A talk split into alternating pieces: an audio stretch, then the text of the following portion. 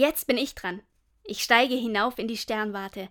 Gleich darf ich durch das Teleskop gucken, das ganz große. Bereit? Okay.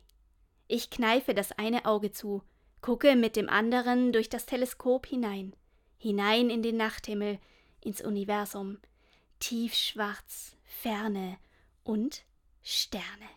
Planeten, Galaxien, Galaxien, Nebel, weiße Zwerge, und dahinter geht es weiter und weiter und immer weiter, viel weiter, als ein Teleskop reicht und jemals reichen wird.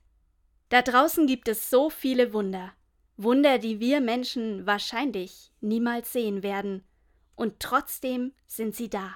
Trotzdem hat Gott sie geschaffen, einfach so, weil er es kann, weil er es wollte, für sich.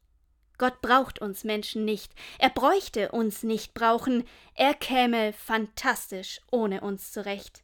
Nur, ich glaube, das will er nicht. Gott will dich brauchen und mich und uns alle, und das ist das größte Kompliment überhaupt.